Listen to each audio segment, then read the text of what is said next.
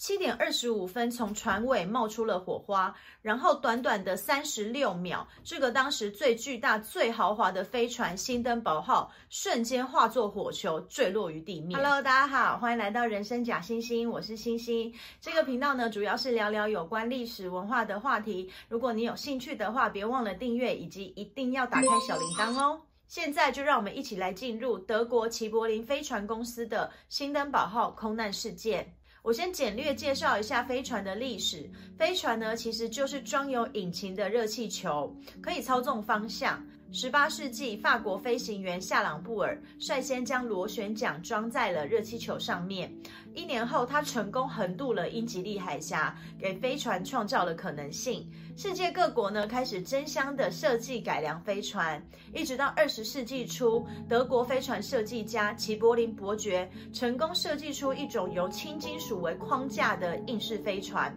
因为载客量大、稳定性高，带领飞船进入的黄金时代，也让齐柏林这三个字几乎成为所有飞船的代名词。第一次世界大战期间，齐柏林飞船让德军成为了空中轰炸的霸主。虽然我们印象中飞船是又大又慢，但是一战期间呢，战机技术还不成熟，当时的战机都只能配备一支机枪，爬升力也不够，飞船只要一升高，基本战机就追不到。再加上当时也还没有雷达的技术，所以呢，飞船呢都是在夜间出动执行轰炸任务，日出前返回。在一战初期呢，确实飞船技术呢给德国以及齐柏林公司都带来巨大的成功。齐柏林伯爵过世后，他的接班人艾克纳在一九二八年设计出的齐柏林飞船，成功完成了环球飞行的任务。这个环球飞行呢，比商用客机的环球飞行早了十二年，给齐柏林。飞船公司带来无比的信心。一九三一年，齐柏林飞船公司在纳粹政府的资助之下，决心打造一座前所未见的超级大飞船——兴登堡号。兴登堡号长两百四十公尺，高四十一公尺，大概就是十三层楼这么高，是我们知道的空中巨无霸波音七四七的三倍半长、六倍半高。到目前为止，都还是地球上最大的飞行器。配备四个宾士的十六缸发动引擎，再加上十六个大型的气囊，这个气囊里面填充的气体加起来呢，可以填满八十座奥运的标准泳池。我在查资料的时候发现，大部分的资料都显示，新登堡号之所以填充是可燃的氢气，而不是不可燃的氦气，是因为当时呢氦气的产量非常的少，而且大部分都集中在美国，产量少，再加上一战时候德军曾用飞船进行大规模的轰炸，所以一九二七年呢，美国就制定了氦气管制法，不让氦气出口，所以新登堡号只好使用易燃的氢气来飞行。但我也查到一些其他的资料跟大家分享。虽然氢气是属于易燃的气体，但是呢，在新登堡号之前呢，德国使用氢气的客用飞艇呢是没有任何出事的记录。所以德国在使用氢气飞艇的这方面呢，还是蛮有自信的。再加上氦气的载重比重比较低，所以如果使用氦气飞行的话，乘客位就要从七十二位减到五十位，相对的营运成本就会提高。这可能也是新登堡号采用氢气飞行的另一个重要的原因。一九三六年三月四号，唯一贴上大大纳粹标志的新登堡号正式起航，并且很快的就投入了商业的飞行。主要的航线呢，是从德国的法兰克福到美国的纽泽西，以及巴西的里约热内卢。虽然飞船和大部分的交通工具比起来，时速真的非常的慢，就连最先进的新登堡号最快的时速也只有一百三十五公里。但是呢，当时一般的邮轮呢，横越大西洋单程需要十天，最豪华的邮轮也需要五天，但是新登堡号只需要两天半。虽然因为有十六个巨型的气囊，所以新登堡的客舱空间很有限，但是在有限的空间里面呢，齐柏林公司也是尽全力打造了最豪华的内装。客舱主要分上下两层，上层主要是以餐厅、阅读室、休憩室还有客舱为主。为了节省空间，齐柏林公司尽量简化了客舱，保留大量的空间，打造豪华舒适的公共区域。在两侧还配置了大型的观景窗，供乘客观看户外的美景。在休憩室呢，还配置了一个铝制的钢琴，这在斤斤计较计算载重量的飞船上是很难达到的一件事。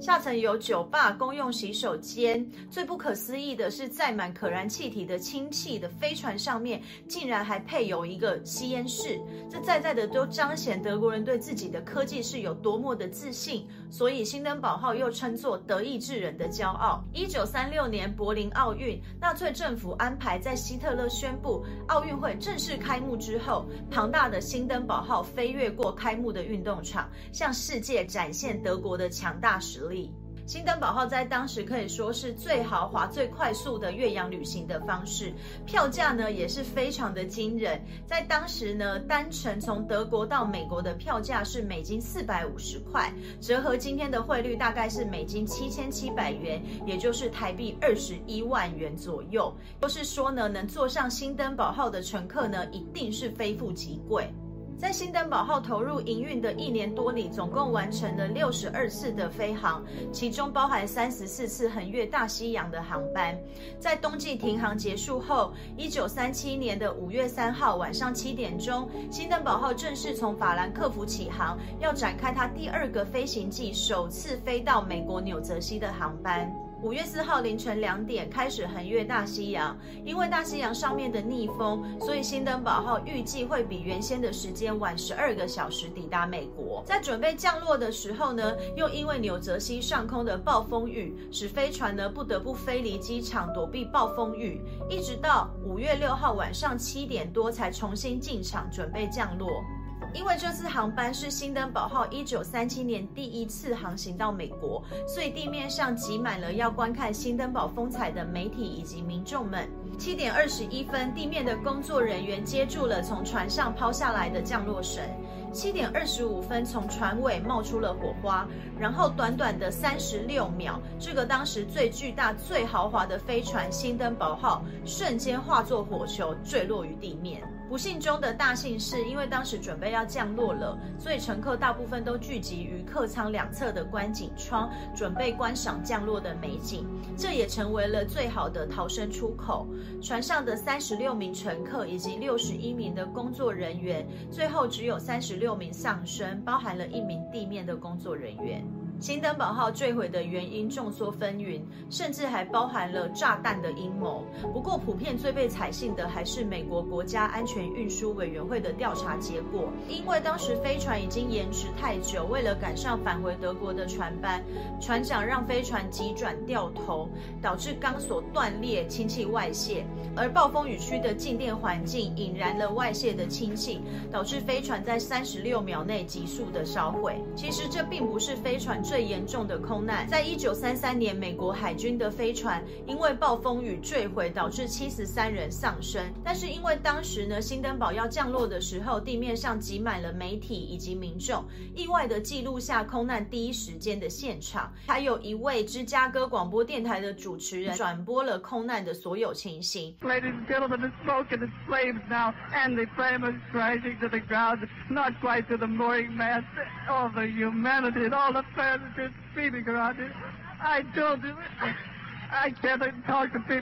人们再也不相信飞船的安全性。当时，另一台飞船齐柏林伯爵号正从巴西要返回德国的航程中。两天后，一五三七年的五月八号降落于德国法兰克福后，齐柏林飞船也再也没有执行过商业飞行的任务了。虽然飞船因为受气候的影响太大了，终究会被操控性更好的飞机给取代，但是新登堡号空难可以说是让飞船时代瞬间终止。此时离飞船的第一次洲际飞行其实只过了八年，而且当时齐柏林飞船公司也还在建造一座与新登堡号规模相当的飞船。在空难过后，希特勒勒令停止建造。一九三九年，泛美航空公司第一架载满乘客的商用客机飞越了大西洋。一九四零年四月，纳粹元帅戈林下令关闭齐柏林飞船公司，把已建好的飞艇以及厂房全部拆除，将珍贵的铝拿去生产战斗机。飞船的时代正式完结。新登堡号的故事就到这里结束了。如果你还喜欢我的频道，欢迎你订阅《人生假星星》。我们下次再见，拜拜。